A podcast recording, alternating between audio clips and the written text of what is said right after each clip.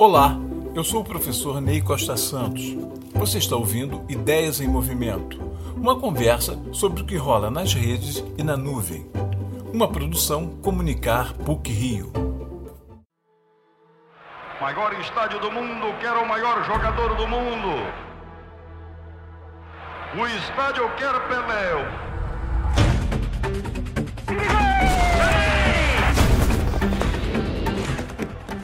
Pelé entra lentamente em uma sala vazia.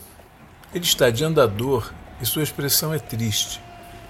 É um homem de 80 anos e traz em seu corpo as marcas das entradas violentas dos adversários e o cansaço de muitas lesões musculares. As cirurgias de quadril não deram bons resultados e não vemos mais em seu rosto o sorriso luminoso com o qual nos acostumamos. De repente, Pelé batuca em uma pequena caixa de engraxate, rústica, feita de madeira, como aquelas que vemos até hoje com os meninos pobres nas ruas do Brasil. Aquele batuque é parte de sua história, como a de tantos outros brasileiros. Em certo momento da vida, foi preciso que o menino Edson fosse às ruas como engraxate, fazer um dinheirinho extra para ajudar em casa.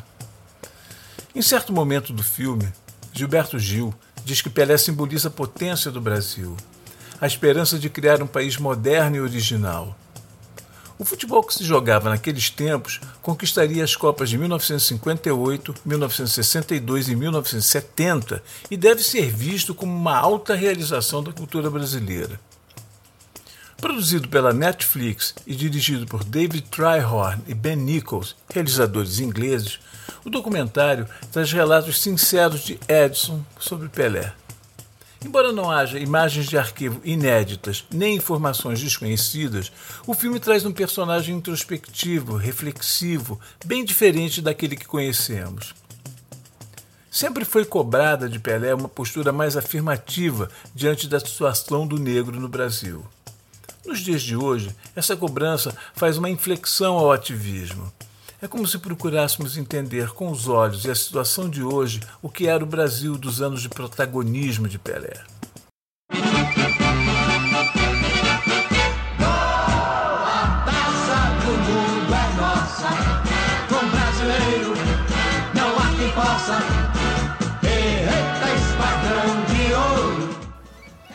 Pelé foi o símbolo do enfrentamento e da vitória contra o famoso complexo de cachorro vira-lata, já muito comentado por Nelson Rodrigues, o que faz dele, segundo Gil, um homem além de seu tempo e possuidor de uma cativante majestade brasileira.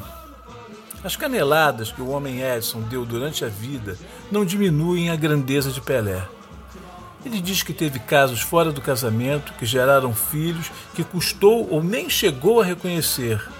Mas os movimentos de Pelé, a fantasia, a criatividade, a coragem de enfrentar a violência das defesas eram sempre identificadas pelo povo que o considerava um dos nossos. Quando se reencontra com os amigos do Tempo dos Santos, Edson volta a ser Pelé. Ele chega de cadeira de rodas, mas o sorriso é o de sempre e ele até brinca com aquela situação. Quando o filme ingressa nos assuntos da política, ele se torna mais revelador. Perguntado se o golpe de 1964 havia mudado algo em sua vida, ele diz que nada mudou, pois o futebol continuou igual. Ainda que igual para ele, o futebol começou a mudar, no geral, em 1966 os virtuosos e os artistas começaram a ser substituídos pelo rigor dos esquemas táticos e pela força física. O resultado da Copa daquele ano é o início de um processo que evoluiria nas décadas seguintes. A seleção brasileira, campeã em 1970, é o resultado da combinação da criatividade com a evolução tática e física. É claro que o regime militar procurou tirar partido da euforia que a conquista do tricampeonato gerou no país. Pelé diz que sabia de algumas coisas que estavam acontecendo, mas suas relações com os governos eram boas e nunca foi forçada a nada. O filme tenta criar uma relação direta de Pelé com o regime, mas não consegue, pois ela não existe. Pelé tinha 17 anos em 1958, quando foi campeão do mundo pela primeira vez, no governo JK, 21 anos em 1962, no governo Jango, 29 anos em 1970, no governo Médici. A gente achava que o Brasil era conhecidíssimo, né? Não era, né? Fernando Henrique Cardoso diz que Pelé nunca foi uma figura identificada com o Estado e a ditadura e que ele era muito mais do que isso. Julga que Fury desfaz a tentativa do paralelo feita pelo filme entre Muhammad Ali e Pelé. Depois do fiasco de 1966, Pelé pensou em não jogar a Copa seguinte. Mas aos poucos, a Copa de 70 foi se transformando em um desafio pessoal ele resolveu se preparar intensamente, jogar e ganhar. Acontece então o famoso episódio com João Saldanha. Permito-me aqui a uma lembrança pessoal. Ninguém me contou. Eu vi na televisão, em uma resenha esportiva, quando João Saldanha, então técnico da seleção, insinuou que Pelé estava ficando cego. Foi uma comoção na mesa.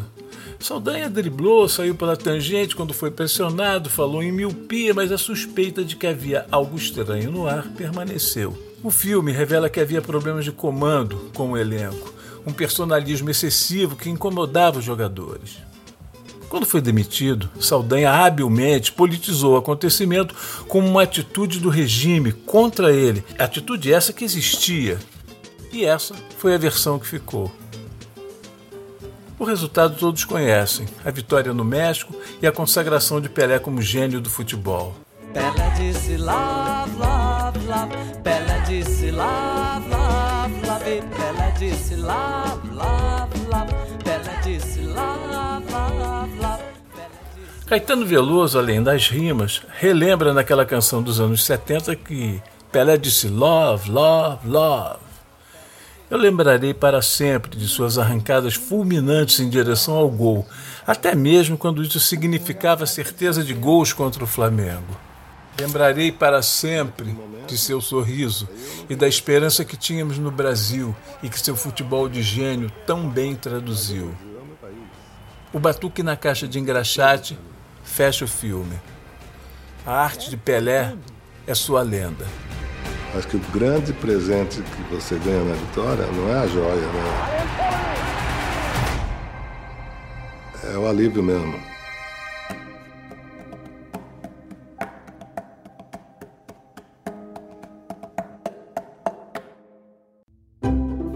Você ouviu Ideias em Movimento, uma produção Comunicar PUC Rio. Até a próxima.